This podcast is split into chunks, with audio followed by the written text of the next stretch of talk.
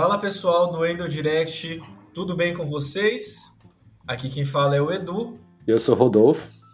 E hoje a gente está dando continuidade a um dos episódios mais ouvidos do nosso canal, que foi o episódio 12, episódio de obesidade e psiquiatria, cuidados no manejo farmacológico, que neste momento é o segundo episódio mais ouvido, mas eu acredito que se você estiver ouvindo esse episódio aí em junho, julho ou qualquer é, dia depois do dia 25 de maio, talvez já seja o episódio mais ouvido. Então, os episódios que mais fez sucesso aí, a gente trouxe como convidado o ilustríssimo Dr. Cláudio Gaspar, nosso colega psiquiatra aí. Um prazer, Cláudio. Ah, pessoal, queria agradecer o convite aqui de novo. Foi um enorme prazer aquele bate-papo aquele dia, né? A gente gravando e comendo e não falando para ninguém, a gente tava comendo bolo, tava uma delícia. não é? E, Muito bom. É, enfim. E é uma honra voltar aqui. E, pessoal, dá uma ajuda aí. Ouve o de, de psiquiatria e obesidade de novo, dá, um, dá uma força aqui pro meu ego, tá bom? Exato. E se não ouviu, volte pra casinha, né, Cláudio? Volte uma casinha. Eu tô brincando, mas brigadão. Então, para quem não ouviu o episódio 12, para quem fez essa heresia, o Cláudio é psiquiatra do adulto e psiquiatra da infância e adolescência. Fez tudo lá na Escola Paulista de Medicina, na Unifesp. Ele é coordenador do Revisa BIP, cursinho preparatório para provas em psiquiatria. E também é sócio da AMAMB, Comunidade de Conteúdos de Medicina Ambulatorial. E aí, dando continuidade ao episódio 12, né, episódio de obesidade e psiquiatria, hoje o Cláudio vai dar um help aqui pra gente num tema que, para nós endocrinologistas, a gente, assim, vou falar por mim, tá? Inclua um também. total- Tem um total de zero experiência na abordagem e tratamento desse assunto que é transtornos alimentares, tá? Eu acho que é um assunto que tirando os especialistas, né, os psiquiatras, os psiquiatras especialistas em transtornos alimentares, é um assunto que assim dificilmente é abordado numa avaliação com o endocrinologista e principalmente dificilmente é abordado numa consulta com um não psiquiatra, né? Então é um tema que é de difícil manejo, difícil abordagem e diagnóstico também. Acho que a gente come muita bola em cima disso. Então a ideia vai ser tentar fazer um panorama aí, passeando aí pelos principais transtornos alimentares, claro, é, dando um pouco de ênfase num que é um pouco mais comum no nosso dia a dia, né? Já que a gente está lidando na maioria das vezes com pacientes com obesidade e algum transtorno, né? Que seria transtorno de compulsão alimentar. Beleza? Então a gente vai começar falando um pouquinho sobre psicopatologia, né? Comer emocional, compulsão, erro alimentar, hiperfagia. Depois a gente vai entrar um pouquinho mais nos transtornos, transtorno de compulsão alimentar, bulimia, anorexia. Cláudio vai dar uma pincelada aí sobre TARE, né? E sobre pica, tá? E aí a gente depois encerra com o resumo, um apanhado geral de todos esses transtornos. Vamos tentar fazer isso em menos de uma hora. Essa é a meta. Beleza? Beleza. Cláudio, então, começando pela psicopatologia, né? Dá uma pincelada pra gente, nos ensina, por favor, o que seria diferencial entre o comer emocional, compulsão, hiperfagia. Explica pra gente aí como é que funciona isso aí. Perfeito. Bom, como a meta de uma hora, ninguém põe esse podcast aí duas vezes que eu vou falar rápido, hein? Vamos lá. É, eu acho importante começar com psicopatologia. O que é psicopatologia? É essa descrição dos fenômenos, dos sintomas, dos sinais, enfim, dessa descrição dos comportamentos humanos, né? E para entender critério diagnóstico de psiquiatria, diagnósticos de psiquiatria, são diagnósticos clínicos, né? Eu acho sempre muito importante a gente voltar uma casinha, como a gente falou agora há pouco, né? Volta uma casinha, estuda a psicopatologia, estuda os sintomas e depois encaixa isso com critérios temporais e tudo mais para entender os diagnósticos. E o principal diferencial de compulsão alimentar é bulimia. Eu acho que essa é a principal missão que eu tenho aqui hoje é, é reforçar esse ponto. Então, vamos lá. Tem alguns aspectos no, no, começo que a gente divide na psiquiatria. Se vocês tiverem mais coisas aí da endócrino, complementem, com certeza Nutri também vai ter outras coisas. Mas a questão do, do, comer, tem o comer emocional. Então, bom, tô aqui esperando para gravar o, o, podcast, a gente vai gravar.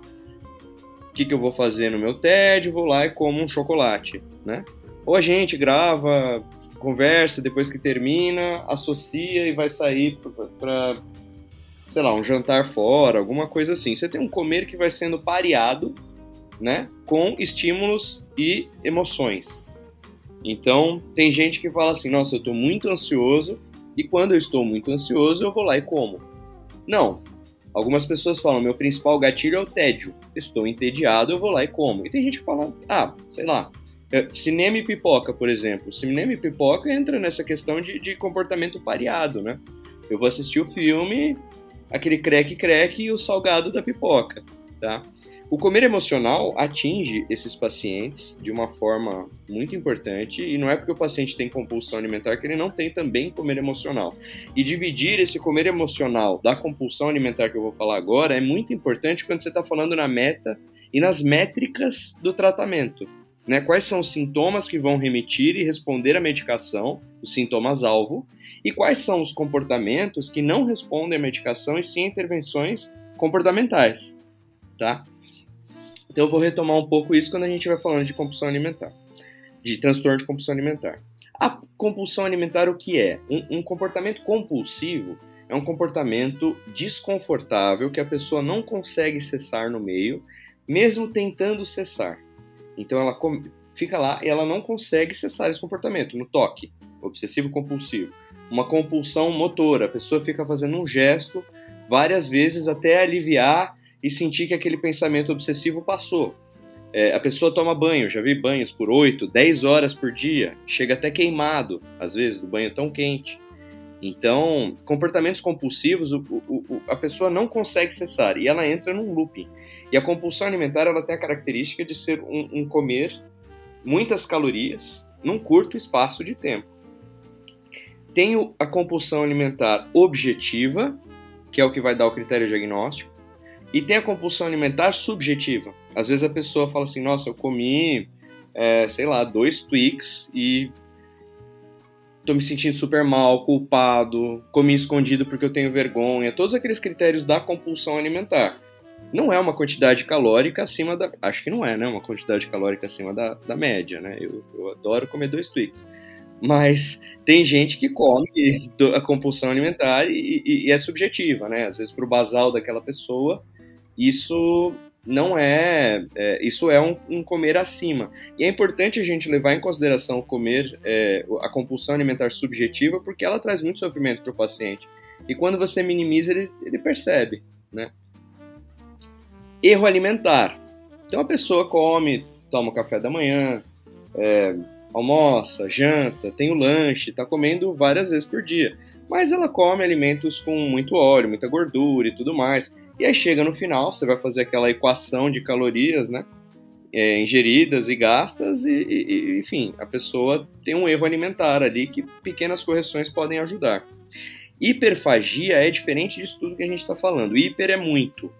Então, muita fome. Então a pessoa come muitas vezes por dia, muito rápido nas refeições, até chegar a engasgar, em alguns casos, e ela come quantidades cada vez maiores. Então antes jantava um prato, agora janta dois pratos.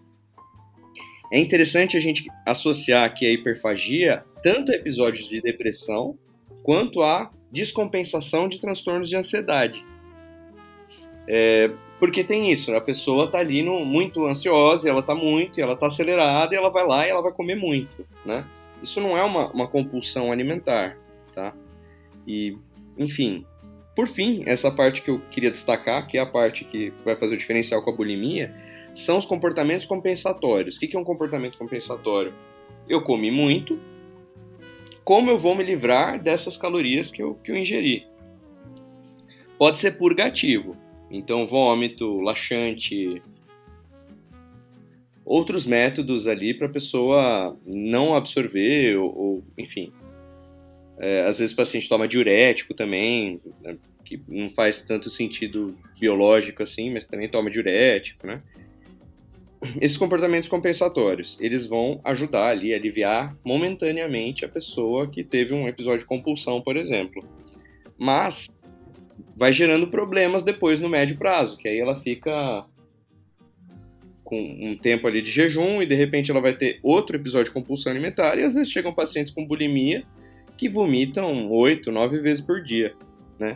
Ô Cláudio, e esses pacientes, eles podem ter multifatores, por exemplo, é um comer emocional que está associado também com um erro alimentar junto com a hiperfagia? Geralmente você pode ter essas associações? Sim, e, e, às vezes o paciente tem um pouco de tudo, e é interessante você explicar para ele quais são os sintomas-alvo da medicação. Então, ó, eu tô te dando tupiramato, ele vai reduzir a frequência disso aqui, da compulsão e do comportamento compensatório. Esse erro alimentar, não, não, vamos, vamos conversar com a Nutri. Esse comer emocional, vamos conversar na terapia. Vamos identificar quais são os seus gatilhos, que comportamentos Perfeito. alternativos você pode ter quando você percebe que está com tédio. Que tal tomar uma água antes? Será que não é desidratação? Às vezes algumas, algumas coisas assim, né? E eu acho interessante explicar isso, porque aí o paciente vem com a expectativa de que você vai dar um remédio milagroso que ele não vai comer mais nada, né? E, e, não é assim, não é, um, não é que ele vai entrar em. Não é uma dependência de cocaína que ele vai parar de, de, de usar cocaína. A comida tem que continuar comendo, né? É, deixar esse comportamento, essa relação mais saudável. E os comportamentos compensatórios eles podem ser purgativos e não purgativos. E isso é muito importante destacar aqui, que pode ser um jejum prolongado, às vezes o paciente fica muitas e muitas horas de jejum, e o que favorece também novos episódios de compulsão, ou atividade física excessiva, até ter lesão, né? Então, é, é importante esse diferencial porque existe a bulimia sem comportamento purgativo, né? Que é o principal diferencial de transtorno de compulsão alimentar. E aí ele vai te bloquear, você não pode dar bupropiona, por exemplo, né? porque o paciente vai ter muito mais risco de convulsão. Então, eu acho que esse, esse é um ponto interessante para na hora que o endócrino está avaliando, faz essa distinção psicopatológica aí do, do, do, comer emocional, da compulsão alimentar, explicar para o paciente qual que é o alvo aqui da medicação e rastrear se não tem uma bulimia não purgativa ou não purgativa. Boa, Cláudio. E, e aí eu tava até, fui dar uma, uma curiada aí nessa questão de comer emocional, assim, acho que a gente nunca, nunca pegou, assim, para estudar isso a fundo, isso é uma coisa muito mais do dia a dia do psiquiatra e de profissionais que trabalham com transtornos alimentares, mas é muito doida a ciência por trás disso, né? A ciência por trás de um comer emocional, assim, aquela questão do, do, mecanismo de ativação reversa do, do eixo hipotalâmico, assim, que tipo, se você está pensando, por exemplo, numa, numa situação de estresse ou de ansiedade, que você teria, por exemplo, uma ativação adrenérgica, adre, pô, adrenérgico a gente está pensando ali em ativação do sistema PONC, né? Então a gente está pensando no mecanismo anorexígeno, mas é, é muito doido porque tem uns pacientes que têm ativação reversa, né? Então um, uma, um gatilho ou um evento que numa pessoa desencadearia uma resposta adrenérgica e levaria a, a, redução de fome ou uma sensação de saciedade, em algumas pessoas tem o efeito de induzir a fome, né? E aí estuda-se isso, assim, dessa questão da ativação reversa.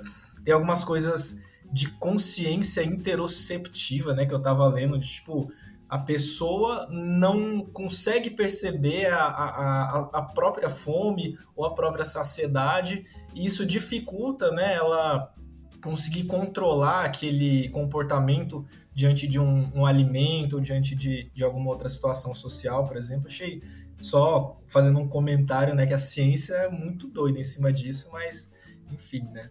Não é muito do nosso dia a dia. Não, espetacular isso que você está falando. E vou além, assim, a pessoa não sabe, não consegue às vezes reconhecer a fome quando ela está satisfeita e tudo mais, mas às vezes ela não consegue reconhecer sentimentos.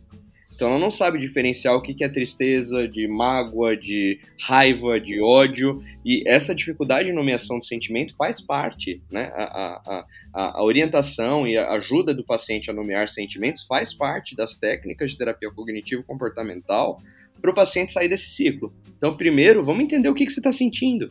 Oh, o coração está acelerado, isso aqui. Bom, será que isso aqui não é ansiedade? Isso aqui não é preocupação ou isso é tristeza, né? E, e, e aí depois que você vai mapeando os, os, sentimentos, você vai percebendo que às vezes tem alguns que estão sempre associados ali a, a, um episódio ao comer, né? E outros você consegue criar respostas alternativas, né? Então, ah, vou para academia, nossa, eu estou me sentindo assim, meio inquieto, meio mal, eu vou comer, vou comer, vou comer, isso não vai resolver. Mas eu estou inquieto, vamos aproveitar essa inquietação psicomotora para fazer uma atividade física, né? Então, às vezes, é, isso é muito interessante de ajudar o, o paciente, né? Nomear o sentimento seria um primeiro passo. E é interessante isso que você está falando de é, pô, mas será o mecanismo noradrenérgico faz com que o paciente perca fome? Por que, que nesse caso ele aumenta a fome? Esse é, o, esse é o grande enigma e a beleza da biologia e do cérebro, né? Da neurobiologia. Então, o próprio pânico. Pânico, o que, é? É, uma, é um descarrego de, de, de noradrenalina no locus ceruleus que vai ativar a circuitaria de medo central e circuitaria periférica, né? essas reações adrenérgicas periféricas. Então, teoricamente, pânico é um negócio noradrenérgico. E aí você dá lá e dá um dual para o paciente e remite o pânico. Um dual aumentou a noradrenalina. E aí você vai ver a fundo, você aumenta a noradrenalina do córtex pré-frontal, que é inibitória, inibitória dessa liberação de noradrenalina do locus ceruleus. Então, não é linear o raciocínio. E aqui entra também a questão genética, né? Às vezes algumas pessoas vão ter uma conformação de genes ali, de receptores, que vão deixar elas mais predispostas a terem essa resposta é, teoricamente paradoxal. Ô Cláudio, então aproveitando esse seu gancho, que você já falou um pouco sobre a compulsão alimentar, agora especificamente sobre essa entidade, né, essa, essa doença, esse transtorno de compulsão alimentar, explica pra gente o que seria isso, né, quais seriam os próximos critérios diagnósticos, possíveis tratamentos, fala um pouquinho mais aí pra gente. Uh, acho que aqui eu vou, eu vou, vou começar então pela neurobiologia, já que a gente entrou nisso, né? Muito bom. Então, é, eu vou falar de dois circuitos para não ficar gastando muito tempo com coisa que às vezes, né, não é do, do maior interesse, mas eu acho fascinante. Um é o, o, o córtex pré-frontal, área tegmental ventral e é, núcleo accumbens. O núcleo accumbens é, o, é, o, é quem manda, né? no nosso comportamento. Ele, ele que manda. A gente vive, nós somos escravos do núcleo accumbens. Cada vez mais que eu estudo, eu percebo isso. Então, o núcleo accumbens, ele quer dopamina o tempo todo, ele quer ficar feliz. Aumenta a dopamina, ele é o centro do prazer. E se eu estou falando de prazer, tem tudo a ver aqui com a questão do comer, né? É, ele quer prazer o tempo todo. E como que ele faz isso? Via área tegmental ventral, ele se conecta com o córtex pré-frontal. Assim, eu estou simplificando, né? Tem tem várias ramificações ali no meio. Mas via área tegmental ventral ele se comunica com o pré-frontal e ele começa a direcionar a sua vivência. Então, por exemplo, um dia eu fui lá e comi um Twix e gostei. E aí tem outro dia que eu tô entediado. Meu núcleo começa a falar assim, meu, manda dopamina para mim. E aí ele começa a pensar assim, o que, que eu posso fazer aqui em casa? Ah, eu vou ligar, vou assistir TV, eu vou comer um Twix. E aí ele orienta, né, via área tegmental ventral, o seu comportamento, ele começa a restringir suas opções de comportamento para você buscar a, a, o, aquilo que vai aumentar a noradrenalina, é, dopamina o mais rápido possível. Quando a gente está fazendo esse podcast aqui, por exemplo, estamos conversando de um negócio que, bom, eu gosto, eu acho super interessante, é, vai ser de interesse para outras pessoas, vai ser legal, né? é, é uma coisa muito mais elaborada, que vai ajudar a aumentar é, dopamina no, no, no, no accumbens no médio prazo, né? Então você fala assim, nossa, vou fazer um podcast, as pessoas vão gostar, elas vão dar um feedback, eu vou aprender, mas é muito mais elaborado do que um prazer imediato. E tem gente que é muito sensível biologicamente a esse prazer imediato. Então, quando a pessoa é muito sensível a esse prazer imediato, ela tem um risco muito maior de dependência química, por exemplo ela experimenta uma droga e o prazer inicial é tão grande que é, ela começa a direcionar os comportamentos dela buscando aquilo de novo. E aqui na compulsão alimentar, a maior parte dos pacientes tem essa, essa ativação de núcleo accumbens reduzida. Então, esse sistema de reward, de recompensa, está menos ativado do que a média. Então, é um paciente que tem mais dificuldade de sentir prazer, de se sentir bem. Então, quando ele entra em vou comer alguma coisa agora, ou vou fazer um podcast, gravar, vou me controlar, vou na academia, é muito mais difícil ele acessar essa, esse prazer tardio, porque ele já tem muito prazer, pouco prazer aqui agora. Então, ele está buscando esse prazer imediato. Então, é um, essa é uma das circuitarias que faz com que você tenha uma saliência, uma busca desse comportamento é, da compulsão, é, da busca por comida. E aí entra o outro ponto: eles demoram muito mais a ativar o núcleo accumbens, então eles precisam comer bastante. E depois que chega um ponto que eles até atingem um prazer, eles entram numa circuitaria de dificuldade de inibição cortical. Então, o córtex orbitofrontal, por exemplo, não consegue inibir esse comportamento. Aí ele fica, fica uma voz, entre aspas, na cabeça falando: chega, para, chega, que vai gerar culpa depois, porque a pessoa não consegue controlar. E é uma falta de controle, né? E nem, nem todos os comportamentos, aliás, a maioria a gente não consegue controlar. Então, esses pacientes com compulsão alimentar, além dessa psicopatologia que eu falei antes, eles têm muita culpa. Eles sentem muita culpa, muita vergonha. Tem paciente que às vezes passa no psiquiatra, trata uma ansiedade, trata uma depressão, toma o um remédio, tira o remédio, tem alta e nunca falou dos episódios de compulsão alimentar por vergonha. Muito bom. Mas é um sentimento de culpa, de angústia, mas que geralmente não está associado com um padrão purgativo, né? Sim, sim. É, sem essa questão, ou compensatória, né? Para ir um pouquinho, não só no purgativo, né? Perfeito. Compensatório. Uhum. E, e assim, o transtorno de compulsão alimentar ele atinge 4% da população, duas mulheres para um homem, tá? É bastante gente. Né? Imagino que num, num, num consultório de, de endócrino deve ser bem maior, né?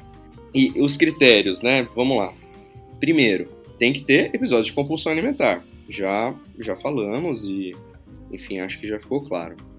Segundo, o paciente tem que ter, numa frequência destes episódios, pelo menos uma vez por semana por três meses. Isso é para estudo clínico do DSM-5. Então ele fala assim: vamos pegar essa população que tem pelo menos uma vez por semana por três meses.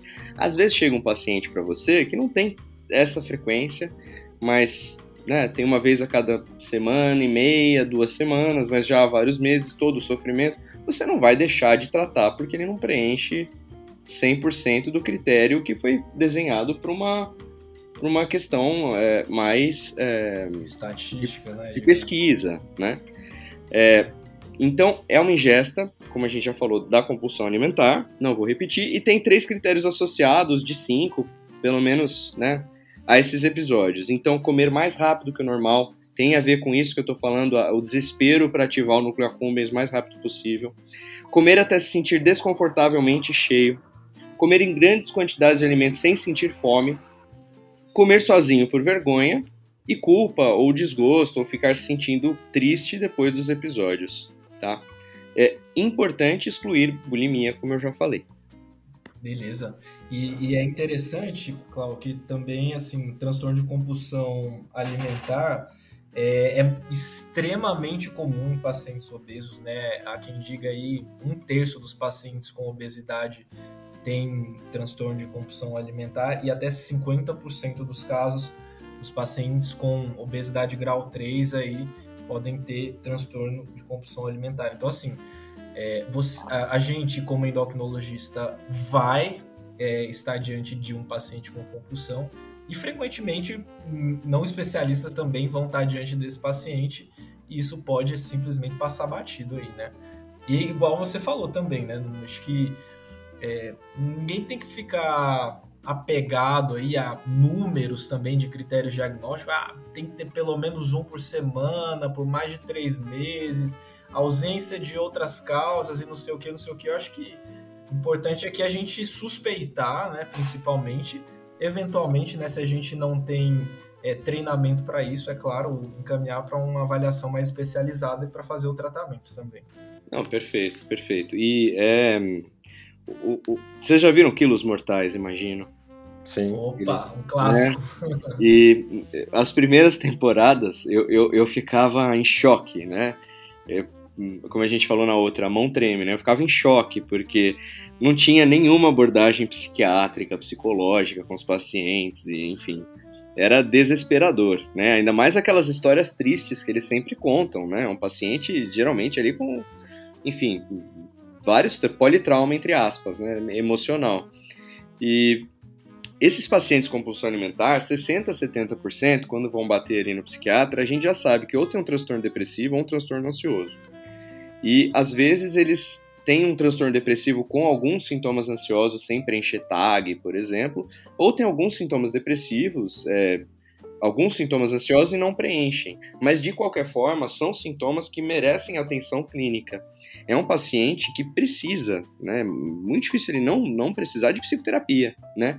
E uma das técnicas que a, a psicoterapia vai ajudar, a, que a gente até pode na consulta fazer, um, essa coisinha de mapear o, o, o, os sentimentos, como eu falei, que podem preceder o comer emocional, eles também podem preceder a compulsão alimentar, né? E a terapia é, tem um conceito que eles falam assim já logo na primeira: a fissura dura em média 40 minutos. Então deu aquela vontade absurda de um episódio de compulsão alimentar. Talvez não é assim, ah, eu não vou fazer nada, eu vou me controlar. Isso é fadado ao fracasso e a culpa depois. É o que eu vou fazer durante 40 minutos de fissura. Não, entendi. E quais são os principais desafios aí, Cláudio, na compulsão alimentar, os principais diagnósticos diferenciais?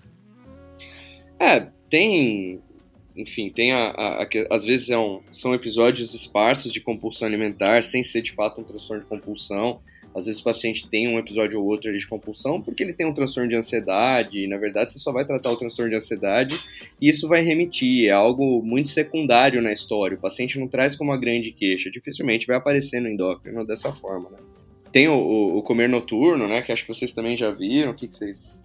São, são duas situações, né, que a gente é, eventualmente acaba lidando, assim, né, se deparando na, na consulta, que é o síndrome do comedor noturno, né, e, e uma outra situação que seria semelhante a, ao comer noturno, né, que é um, um diagnóstico diferencial, que seria aí o, o, sonambulismo com ingestão alimentar, né, que vai acabar diferenciando um do outro, né, a questão da consciência, né, o, paciente com sonambulismo ele tem amnésia em relação aos episódios é, de ingesta alimentar, né? No caso do, do comer, comedor noturno, não. O paciente que realmente ele desperta no meio da noite, né? Vai lá e ataca a geladeira e eventualmente depois acaba tendo uma anorexia matinal, né? Aquele período da manhã ali que se segue, ele não tem fome, né? Ou não tem necessidade de comer. Mas me diga aí, Cláudio, como que é assim no seu dia a dia, avaliação desses diagnósticos diferenciais aí. No fim das contas, a gente acaba jogando tudo no, no mesmo balaio e trata todo mundo com inibidor seletivo? Como que é? Não, não. É, é, eu acho que essa questão do, do sonambulismo e tudo mais, mais para especialista em sono, é muito difícil chegar, né? Mas a questão do comer noturno é que a gente induz isso, né? Às vezes é 25 de quetiapina, o paciente fala assim, meu, eu acordo de madrugada, eu como um monte, aí eu não consigo tomar café da manhã, aí eu almoço bastante, aí depois eu não como à tarde, aí janto bastante, aí tenho comer noturno, e desregulou completamente toda a alimentação do sujeito, porque ele tem um, comer noturno ali pós-antipsicótico. É, paroxetina também, tem outras medicações tricíclico que vão, vão aumentar essa chance do, do comer noturno, também de, de, de aumento de fome ao longo do dia, mas essa questão do comer noturno a gente não vai, não vai abordar com um inibidor, por exemplo, né? Vai entrar muito mais com secundário um antipsicótico, com tupiramato, por exemplo, né? Então, o tupiramato, ele, ele é quem mais é recomendado 25 a 50 miligramas, não precisa passar muito disso. Se você der um, um, um olanzapina, uma quetiapina, é, uma risperidona, paroxetina, alguma medicação que aumente essa, essa probabilidade aqui do comer noturno. Claro, não é para todo mundo, é só para quem apresentar esse sintoma. Certo. Eventualmente tem, tem alguns estudos né, que também mostraram algum benefício aí da sertralina, né, especificamente aí na dose aí de 50 a 200 miligramas ao dia. Sim, sim, mas aí, acho que aí entrando num, num comer noturno, é, entre aspas, primário, né?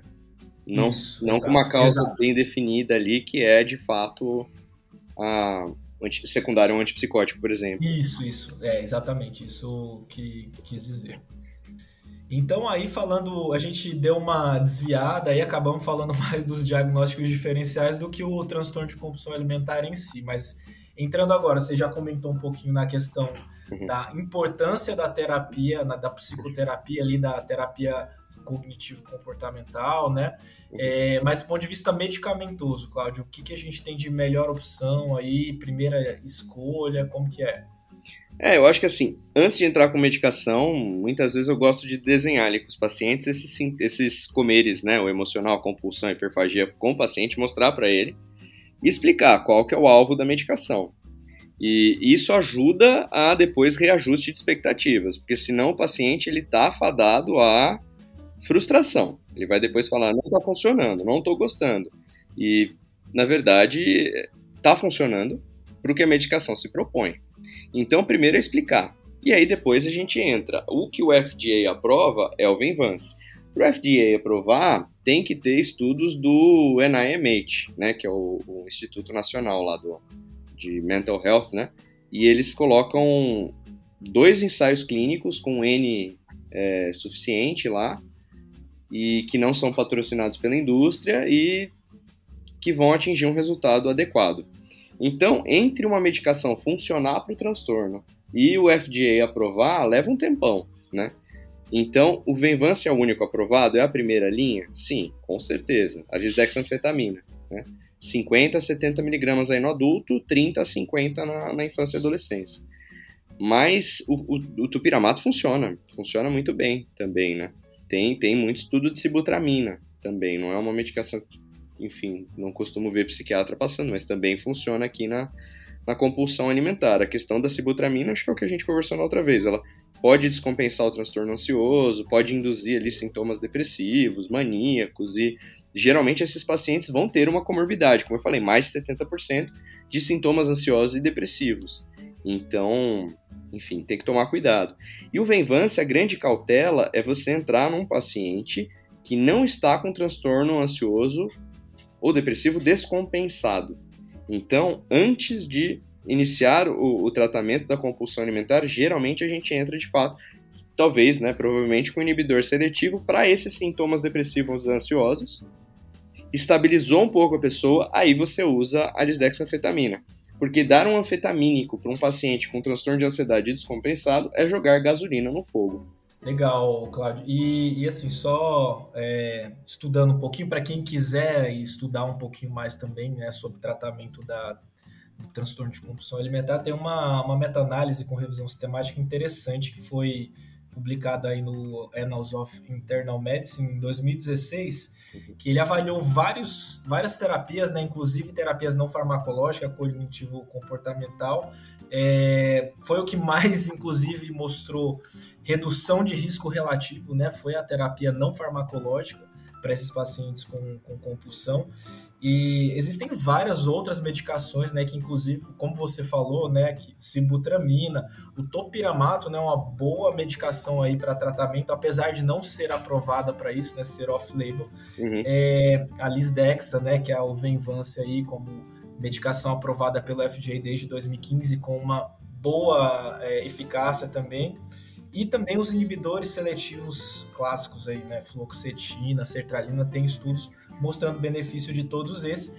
Aqui o que eu queria destacar em relação a, a essa meta-análise, uma coisa. Os, os desse, de todos esses tratamentos que foram avaliados, assim, todos esses mostraram ser melhores do que o placebo, tá? Mas eu queria destacar dois que também levaram a perda de peso, tá? Que é a lisdexanfetamina, que levou a perda de peso média de 5%, e o topiramato, tá? que levou uma perda de peso média aí de 4% nos estudos. Então, muitas vezes, né, esse paciente com transtorno de compulsão alimentar vem junto de obesidade, né? Vem com, com, com obesidade como uma comorbidade. Então, é muito interessante também a gente tentar associar uma medicação que atue em mais de um mecanismo aí também, né? Que mate dois coelhos aí numa paulada só. Então, a Lisdex é uma boa opção, né? Esse, essa meta-análise especificamente não avaliou a sibutramina porque, sim, né? Sibutramina a gente tem praticamente só no Brasil por conta da retirada do mercado aí do Studio Scout, né? Quem quiser saber mais aí, ouça o episódio 12 aí que a gente já discutiu sobre isso.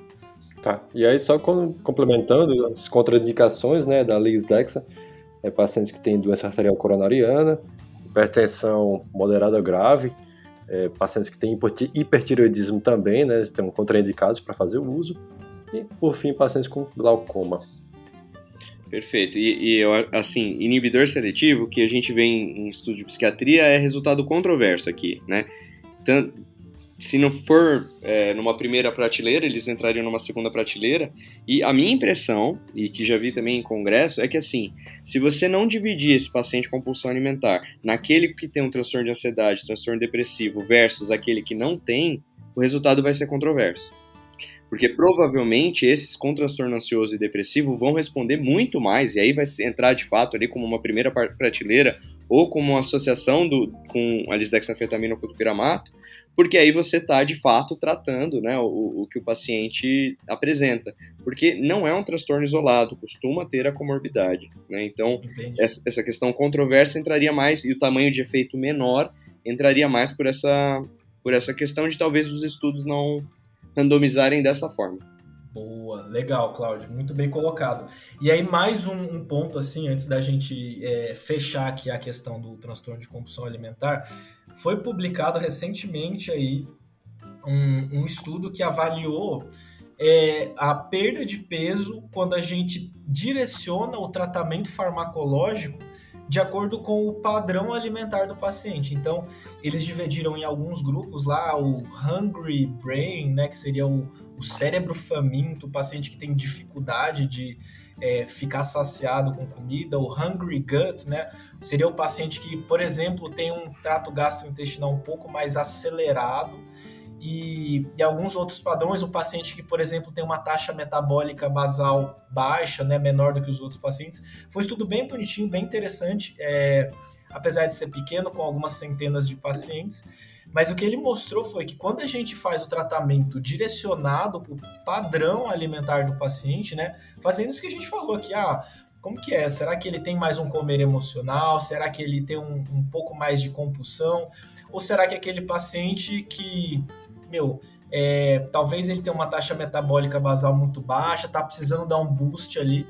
E o que esse estudo mostrou foi exatamente isso. Quando você usa uma abordagem direcionada para o padrão do paciente, você consegue uma eficácia significativa do que quando você simplesmente faz uma escolha aleatória do paciente. Isso, hoje em dia, a gente vê muito isso, né? Pessoas que, profissionais de saúde que, assim, não estudaram a fundo a questão da obesidade do tratamento e aí simplesmente ouviu lá em algum momento que o Ozempic é a medicação que leva a maior perda de peso e passa isso para todo mundo, né? É completamente diferente quando você faz uma anamnese adequada e tenta pescar ali de informação alguma coisa que te aponte mais para um, um, uso de um topiramato, uso de uma bupropiona, ou uso de uma cibutra.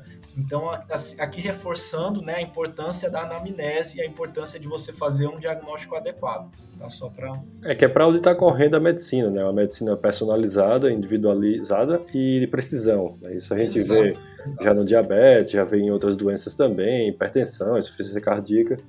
Não poderia ser diferente também na obesidade. Gente, que coisa linda, hein? Endócrino é bonito também, Ô, Claudio, então, já partindo aí para o próximo tópico, que seria a bulimia, que também é uma doença bastante prevalente na população. Dados aqui, até um estudo já um pouco mais antigo, de 2002, aqui na cidade de São Paulo e também nas cidades vizinhas, tem uma prevalência de até mais ou menos 3% da população, o que não é nada desprezível. Né? Uhum. Então, explica um pouquinho mais para a gente aí, o que, é que a gente precisa saber sobre a bulimia. Perfeito. É, sim, uma. É, tem uma linha do tempo que a gente fala dos transtornos alimentares. Então, ali na infância e adolescência é um TARI, que depois eu vou falar. É, no início da, da, da, adolescência é a anorexia. No final da adolescência, início da vida adulta, bulimia. E ali, dos 25 aos 30 anos, o pico também da compulsão alimentar. Então, uma linha ali do tempo. Muitas vezes os pacientes têm esse histórico. Vale a pena investigar também. É, a bulimia, o principal fator de risco é, é jovem, mulher jovem universitária. E aí é 4 para 1, 4 mulheres para um homem, tá? A bulimia, em termos de critérios diagnósticos, a compulsão alimentar tem que estar presente, como a gente falou, e os comportamentos compensatórios. A maioria, 80%, vai entrar em, em comportamentos é, é, compensatórios, né? Compensatórios purgativos, às vezes até tomar insulina, medicação para emagrecimento também. E 20% vão entrar nessa história do jejum prolongado e exercício em excesso. E o paciente percebe a forma corporal, assim, ele tem uma, uma é, ele, ele, julga muito a forma corporal, né? São pacientes que trazem muito essa questão de nossa, eu tô acima do peso, então eu sou um lixo, sou muito ruim, eu sou uma pessoa terrível. Liga um, um centro ali de, de, de autoimagem terrível. E, e, muitas vezes você percebe desproporcional, né? É, desproporcional, completamente desproporcional. Mas não é culpa do paciente, é, é, é faz parte da doença. A gravidade extrema é 14 ou mais episódios de purgação por semana. Então tem paciente que às vezes é o que eu falei, vomita várias vezes por dia e, e tem riscos, né? Um, um, dos riscos maiores ali é, é, romper o. Não lembro o nome disso, quando rompe os vasos do esôfago. E... tem, né, tem esses riscos de sangramento e, e, e às vezes você, você fala isso para os pacientes, elas ficam assustadas. E aí depois, não é para assustar, mas é para conscientizar, né? E aí depois elas voltam e estão usando laxante, né? Acaba o você fala, não, pode dar arritmia e tudo mais. E, e não adianta, chega um momento que é, vale a pena correr o risco, né? Porque ela não consegue controlar a compulsão alimentar e essa culpa leva a um comportamento inapropriadamente compensatório, né? É, a bulimia também, a maioria vai ter alguma comorbidade. São pacientes que vão ter ainda mais dificuldade, né, em geral, do que aqueles da compulsão alimentar de nomear sentimentos né, muitas vezes. E faz parte do tratamento você ensinar a nomeação de sentimentos para esses pacientes. E responde melhor, muito melhor do que a anorexia a medicação. Né? Aqui o tratamento é a, a fluoxetina. O grande problema da bulimia, eu também faço aquele, aquela explicaçãozinha psicopatológica que eu falei para vocês. Falo para os pacientes, ó, o foco agora é a gente diminuir episódio de purgação, né? Então, compulsão e purgação. É, só que a resposta, às vezes, leva até oito semanas. Então, a paciente chega e fala assim, ah, eu já usei fluoxetina, sertralina, não sei o que, nada funcionou. E aí você vê, funcionou muito pouco tempo. E são pacientes que têm uma questão imediata, querem uma resposta imediata. Então, não demora muito tempo, já vai aumentando essa fluoxetina, em geral 40, 60, alguns casos precisamos chegar em 80 miligramas, e entender que vai levar esse tempo de oito semanas para conseguir reduzir os episódios. Às vezes, aí para a prática clínica, se já é um caso muito grave, com muitos episódios de, de purgação e, e, e, você vê que tem riscos clínicos, além de pedir exames, a gente já pode entrar né, com o tupiramato adjuvante. É, o tupiramato pode ser usado em monoterapia também, mas em geral, como tem muita comorbidade com depressão, sintomas depressivos, a fluoxetina acaba sendo a grande escolha, ou outro inibidor seletivo, em associação com, com o tupiramato, em alguns casos, né? São pacientes que abandonam muito o tratamento. É, é muito importante vincular com esses pacientes. Se você fizer uma consulta muito formal, eles vão trocando, assim. Tem que ser uma consulta, enfim, investir muito na relação médico-paciente nesses casos. Legal. E, Cláudio, isso que você me falou é, da relação da bulimia, né? Isso me faz lembrar, assim, no perfil de pacientes diabéticas do tipo 1, né, do sexo feminino, é, que a gente frequentemente vê na, nas avaliações ambulatoriais, que acontece, muitas vezes essas pacientes têm o diabetes descompensado, a gente precisaria aumentar a dose da insulina delas, mas elas têm aquele comportamento purgativo ali de, às vezes, ficar sem aplicar a insulina mesmo, né? Então, não aplica insulina porque leva ganho de peso, não sei o que, ou às vezes, né, fica sem comer mesmo porque também tem, tem medo de engordar, alguma coisa assim, né? Então, acho que. E muitas vezes isso passa batido, né? É uma coisa que a gente está reforçando aqui é tentar não comer bola, né? É, porque às vezes é, é, muito fácil, muito escarrado, né? Quando a gente pega aquela paciente que simplesmente vai lá, sei lá, e come e depois vai lá, enfia o dedo na garganta e vomita.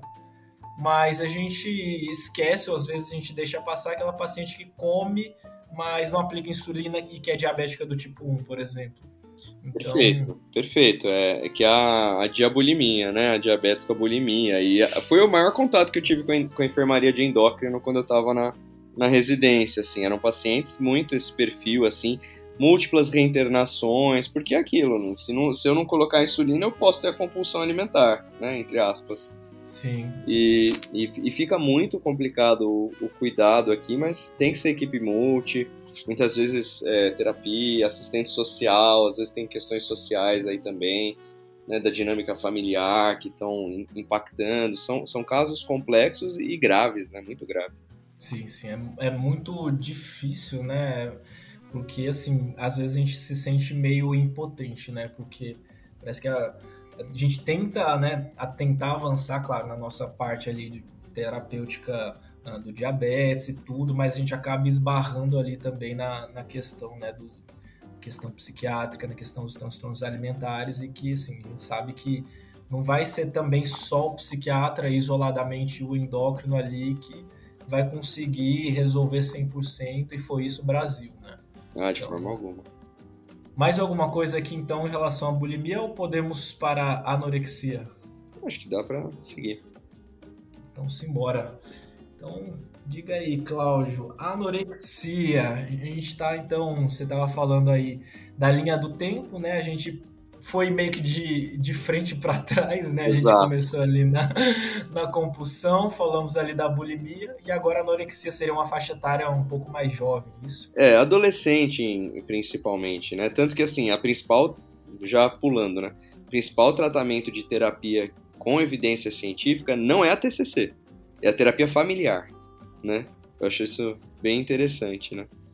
E anorexia, anorexia são, são casos assim muito difíceis, muito em geral, né?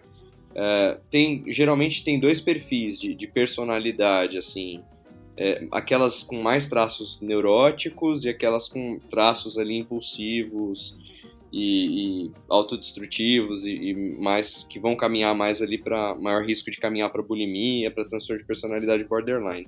A anorexia é o baixo peso, tem que ter baixo peso. A gente até fala até que na, na psiquiatria que assim, o projeto da compulsão alimentar, do transtorno de compulsão alimentar, muitas vezes é ter a bulimia. As pacientes chegam, não sei se vocês já viram isso, e falam assim: eu gostaria de ter coragem de vomitar. E o projeto da bulimia, muitas vezes, é a anorexia. Eu gostaria de ter baixo peso, mas eu, eu vomito, vomito, vomito e continuo com sobrepeso, né? E a anorexia é o baixo peso. A paciente já atingiu de fato esse baixo peso ou via restrição, né, não come, não come, não come, ou via é, compulsão e purgação, a, a, balança acabou chegando num ponto que ela entrou nessa faixa aqui do, do baixo peso. Então, existe um medo de engordar como um critério diagnóstico. Pode ou não ter a distorção da, da imagem corporal, né? Que é aquela questão de olhar no espelho e, e, e ver de uma forma distorcida. Às vezes não tem, às vezes o que a paciente traz é, é muito um julgamento de valor da personalidade, da, da, personalidade, dos valores das pessoas a partir do peso. Tipo, ah, aquela pessoa é, é, é gorda, eu não vou falar com ela, né? Você ouve umas coisas assim e fica, mas, né? Por quê? Porque o peso, ele fica completamente saliente, ele, ele domina a vida da, da pessoa, essa preocupação em, em, em ganhar peso. E aí vão ter vários níveis da, da anorexia, tem a, ali tá perto do IMC 19, tem aquelas que tem pesos assim inacreditáveis, 38, 39 quilos e é, são casos muitas vezes muito, muito graves. É o transtorno mental com maior mortalidade. Transtorno mental mais letal, letal, né? Não, não mortalidade, mais letal, maior letalidade é a anorexia nervosa. E essas pacientes, a principal causa de morte não é descompensação clínica, é suicídio. Mas as descompensações clínicas também é, matam muito essas pacientes. A gente tem que ter muito cuidado quando interna com a síndrome de realimentação, né? Exato. E, e Cláudio, é, você falou aí da questão né, da terapia familiar né, como primeira escolha para pacientes com, com anorexia mas teria algum benefício medicamentoso, assim, alguma medicação específica que teria algum benefício ou seria mais, mais a questão do, da terapia familiar? É, não é nem a, terapia, a terapia familiar é a intervenção que com maior tamanho de efeito aí, mas o principal tratamento é comer. Então, o tratamento é comida. De verdade, a gente fala isso Mandar nos casos. Né? E faz parte do, do protocolo Maudsley, né? Que é, o, que é o principal guia aí que que a gente usa para tratamento de transtornos alimentares, é, é, de bulimia, anorexia especificamente, né? É, é, é, comer. Então, nunca falar assim, ó, você precisa ganhar peso. Acabou. Destruiu o vínculo. Você pode ter ficado três horas lá, medicina humanizada, destruiu o vínculo. Então é recuperar. Recuperar. Um gancho que às vezes a gente consegue com as pacientes que tem esse perfil mais restritivo e, e traços de neuroticismo, né? É, é, falar assim, olha, você valoriza muito as notas, né? Elas gostam de bem na escola e tudo mais, você valoriza bastante, valoriza. Então, com esse IMC abaixo de 19, você, seu cérebro não vai funcionar bem, assim, seu desempenho cognitivo vai ser sempre pior. E isso é provado em estudos neuropsicológicos, né? E isso muitas vezes acaba pegando os pacientes como uma coisa que elas colocam na balança, né? De, de, de começar a mobilizar, mas claro, não é isso que vai remitir o caso. São, é, é muito vínculo, consultas frequentes, muitas vezes em centros, apenas em centros especializados, porque são casos muito que podem evoluir de uma forma muito grave. E aí o que, que tem de medicação, né, para não devagar tanto? A fluoxetina é o principal aprovado, até porque 60% delas também estão deprimidas. Ah, mas fluoxetina não perde peso? Nessas pacientes não costuma trazer muito esse efeito de perda de peso, tá? E, e quando você fala que pode ter um risco de perder peso no começo, geralmente elas aceitam mais. Interessante. E, é, e, e o, o, antipsicótico de escolha é a olanzapina. É isso que eu ia perguntar. Já Aproveita falei, e já ganha peso tá, como efeito colateral. Uma das poucas situações que a gente quer que tenha o efeito colateral da medicação, né? Então. Mas olanzapina na anorexia você tem que saber a hora certa de usar. Porque se você der de cara, a anorexia, a paciente nega a fome. Não é que elas não sentem fome, elas negam a fome, elas lutam contra a fome. É um sofrimento o dia inteiro, elas tentam dormir, tomar água e lutam contra a fome. Se você der a olanzapina de cara, muitas vezes vai ser muito deletério, a paciente vai descompensar, talvez aumentar o risco de suicídio, porque você está aumentando essa, essa, essa descompensação. Né? Então, a olanzapina geralmente a gente reserva se assim, o caso está muito grave, ou caso tem sintomas psicóticos, já vi paciente falar assim: eu não vou sentar nesse lugar do sofá porque tinha uma pessoa obesa sentada ali. E a gordura pode transmitir pelo ar, ela não sabe nem explicar como, mas eu não vou sentar ali porque ali tinha uma pessoa obesa. Ou pacientes com toque, né? elas evoluem, não toque, mas sintomas obsessivo-compulsivos. Fica tirando foto de tudo que comeu, porque elas ficam na dúvida patológica se elas comeram ou não comeram. Ficam o dia inteiro vendo se elas comeram ou não comeram. Às vezes a família tem que deixar de sair de casa, porque sempre tem que ter alguém do lado da pessoa falando para ela que ela não comeu, né? Então, às vezes, quando o paciente evolui assim dessas formas, ou tem muita distorção de autoimagem, depois da fluoxetina, é, vale a pena entrar com lanzapina e a gente não vê esse ganho de peso de, de uma pessoa é, eutrófica, né? Tá. E aí, só complementando, Claudio, que ligado a esse baixo IMC que essas pacientes têm, é, elas apresentam outras endocrinopatias, né? Porque é um, é um baixo peso tão importante que isso gera um insulto inflamatório do sistema, né? Portalamo hipofisário, que esse insulto provoca a amenorreia hipotalâmica, então a amenorreia de caráter central, uhum. e também uma baixa densidade mineral óssea. Então, esses pacientes muitas vezes estão predispondo a fraturas, né? até de baixo risco, baixo impacto. Então, e é muito semelhante ao que acontece aqui, fazendo um paralelo, com aquelas pacientes, que aquelas atletas de alta performance que têm a deficiência energética relativa. Além disso, é, fazendo um paradoxo, pela inflamação, é, é até que meio que ao contrário do que acontece com a obesidade, que sabe-se que também é um insulto inflamatório, que você tem uma possível e comprovada resistência à leptina, alguns estudos estão associando essa baixa, esse baixo IMC com a possível resistência à grelina. Então isso é meio interessante, né? Nossa, muito, muito legal. Ciência bruta, hein? Exato. Nossa, animal, animal. E, e a anorexia, assim, ela quando, quando responde é muito gratificante, assim, né? Porque é muito investimento, assim, que a família tem que fazer, o paciente tem que fazer. Então, são casos que depois, se você não ficar de olho, ou às vezes pelo próprio curso, vão evoluir para bulimia depois, né? Mas é... é, é ah, e, e, às vezes dá benzodiazepínico antes de refeição, quando o paciente fica muito mal antes de refeição, mas isso é um pouco mais controverso, talvez reservado ali para momentos de internação ou casos específicos. Ah, anorexia, só para terminar, era o único momento que a gente pedia densitometria óssea na residência de psiquiatria. Olha só. Não, Mas vai é ciência. Vai vendo. Né? E era interessante que às vezes elas tinham também um hipotireoidismo, acho que por todas essas alterações aí que vocês estão falando, né? E que reverte depois de comer, né? Então recupera um pouco de peso, reverte. Né? Não sei se todos os casos revertiam, mas a gente via alguns casos ali que revertiam. E, e era interessante isso, por isso que a gente fala, o tratamento é comida. É isso mesmo. É igual na deficiência do atleta. É fazer ele comer, literalmente. Para melhorar os estoques energéticos, diminuir a inflamação e assim sucessivamente. E é o que seria então o famoso TARI? Explica pra gente aí. Então, TARI é o transtorno alimentar restritivo evitativo. Então, a questão aqui não é peso, não é forma corporal, não tem nada a ver com isso. O paciente tem uma deficiência nutricional, às vezes ele tem peso normal, mas tem uma deficiência nutricional ou também energética por conta de restrição alimentar.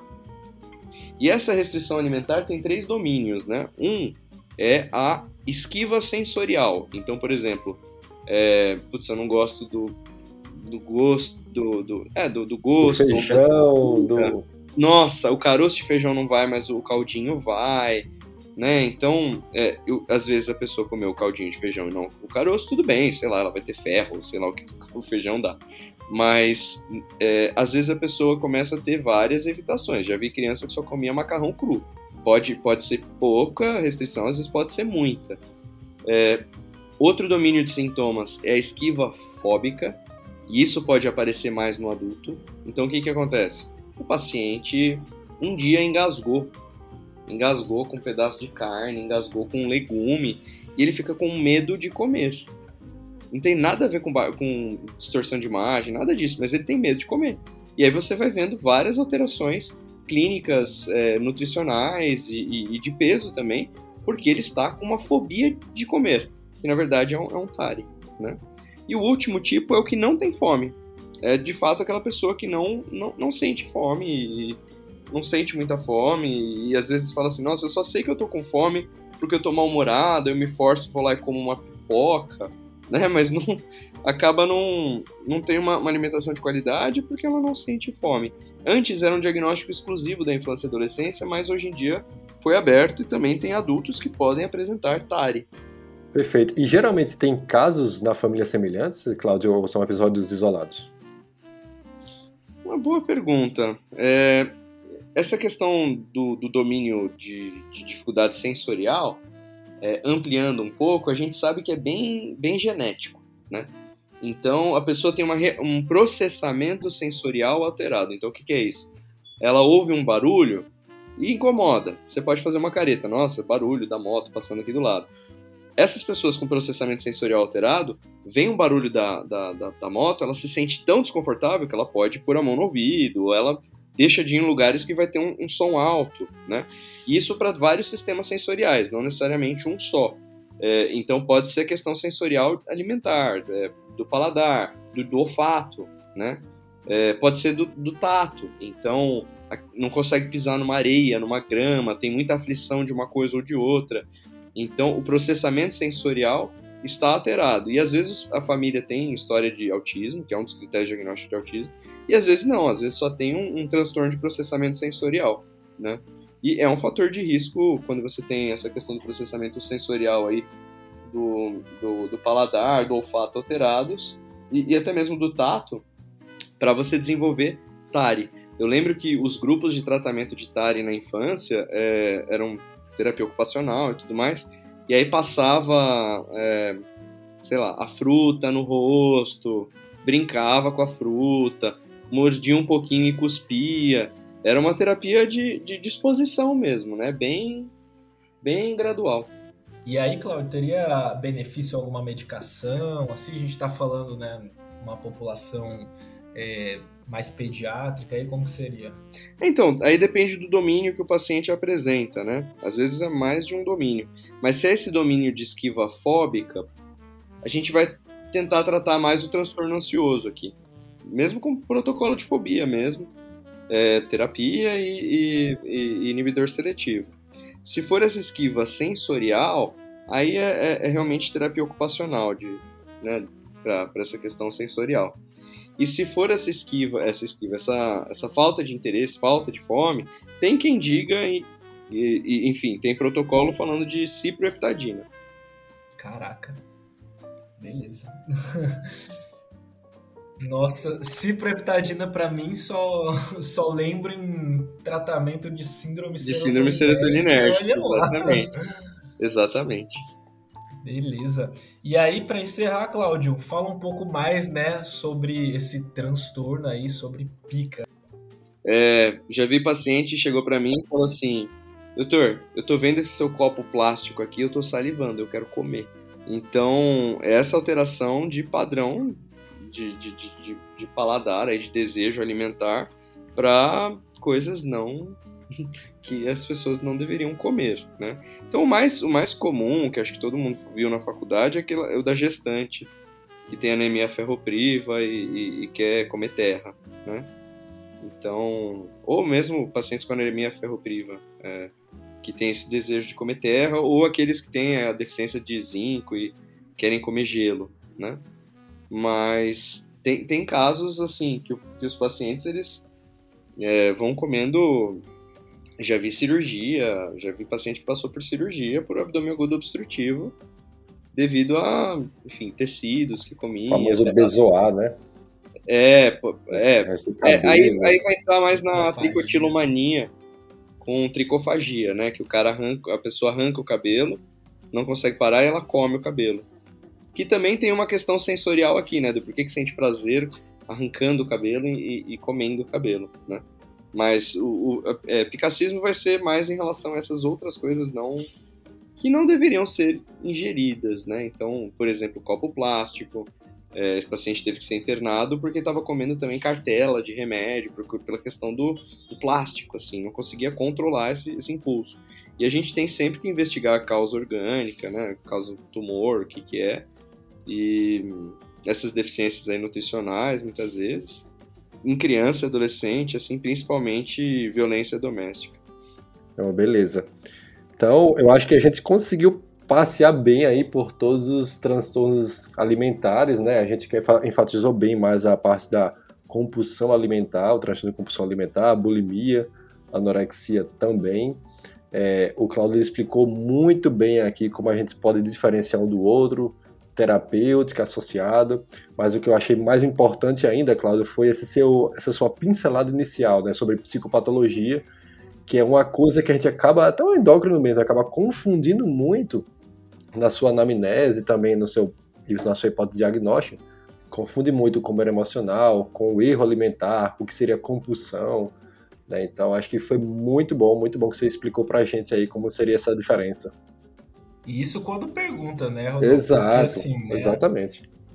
Que dirá o endócrino que fez a avaliação completa na anamnese e perguntou os padrões alimentares do paciente, porque muitas vezes só avalia ali o peso, né, altura, IMC, Ozempic, foi isso. E o diário alimentar, né? Eu acho que o diário alimentar tá mais incorporado, não sei aí na rotina do endócrino, né? Mas é uma coisa que acho que foi incorporada na graduação, né? Ah, o que, que você come de manhã, de tarde, de noite? Mas às vezes você passa pelo diário alimentar e não, não apareceu nenhum desses, né? É, e, e, eu acho que mais importante assim do que a gente ficar perguntando no diário, que às vezes, ah, quantas escumadeiras de arroz coloca no prato? Assim, acho que é, é um, um, questionário que muitas vezes é pouco acurado, né? Assim, o paciente mente, o paciente subestima a quantidade de comida que, que come muitas vezes. Eu acho que nessa questão da alimentação, acho que a gente precisa tentar é, pescar algumas informações mais qualitativas, assim, né? Então, em vez de perguntar quanto come, ah, mas o que, que você prefere comer? O padrão, é, né? Com que frequência? O padrão, né? A gente não tá falando, ah, me fala aí quanto que pesa o seu prato quando você vai no porquê. Não, né? Não é assim. Então, acho que a gente, é claro, tem também a questão do erro quantitativo, né? Que o Cláudio comentou, mas acho que a gente precisa saber fazer as perguntas certas aqui. Não, perfeito, porque quando você está falando isso, você está falando assim, como que eu estou rastreando erro alimentar de uma forma grosseira, né? Então, quanto arroz que a pessoa come, é, é mais carboidrato que proteína. Aqui eu estou rastreando erro alimentar, mas tem todos esses outros aspectos que não vão aparecer nisso, né? E aí eu falo, a minha pergunta de rastreio costuma ser assim: E quando você está sem fome, o que, que você come? Às vezes a pessoa olha e fala, não, mas às vezes você não tá, você não tá com fome, aí você vai lá, o que, que você acaba atacando? E é ali que sai. É. É aí que sai. Exato, exato. E às vezes, ah, costuma atacar a geladeira de noite, né? Acorda para atacar a geladeira, aí disso você consegue pescar um comedor noturno, por exemplo. Uhum. Né? Então, tudo isso a gente comentou aqui. Não, exato. E se você não pergunta, você não dá o diagnóstico. E se você não dá o diagnóstico correto, cai nisso que você falou, né, Edu? Que faz uma prescrição, uma receita de bolo, que é, é saxenda com sibutramina e assim vai, né? Então, exato. acho que foi muito importante esse seu início aí, Cláudio. Legal, a gente legal. queria agradecer demais sua participação, é a segunda participação. Ele que abriu a brecha, né, Edu? Ele disse que estaria à vontade em participar de outros episódios, então é, deu, não, deu show aqui né? aberto, então a gente vai chamando. Estamos aí à disposição, prazer. Pessoal, espero que vocês tenham gostado aí do episódio, como o Edu já frisou e o Cláudio também. Se ficou na, essa é a parte 2, então frisem primeiro a parte 1, um, né, antes de passar para esse segundo episódio, que também está muito, muito, muito bom. Então, Glaudio, mais uma vez, agradeço demais a sua participação. Edu, valeu. Alguma coisa aí? Valeu, pessoal. E, Cláudio, onde que o pessoal pode te encontrar? Qualquer dúvida, como que é? Ah, procura lá no, no Instagram da Amambi, medicina ambulatorial. A gente está aí com vários projetos, várias ideias para integrar um pouco isso, né? O, o endócrino, o psiquiatra, o clínico, o cardio, para, enfim, ter trocas de qualidade e melhorar a prática clínica de todo mundo. Fechou, Top. bom demais. Então, pessoal, foi isso. Obrigado pela participação e até a próxima. Valeu! Valeu, falou, tchau, tchau.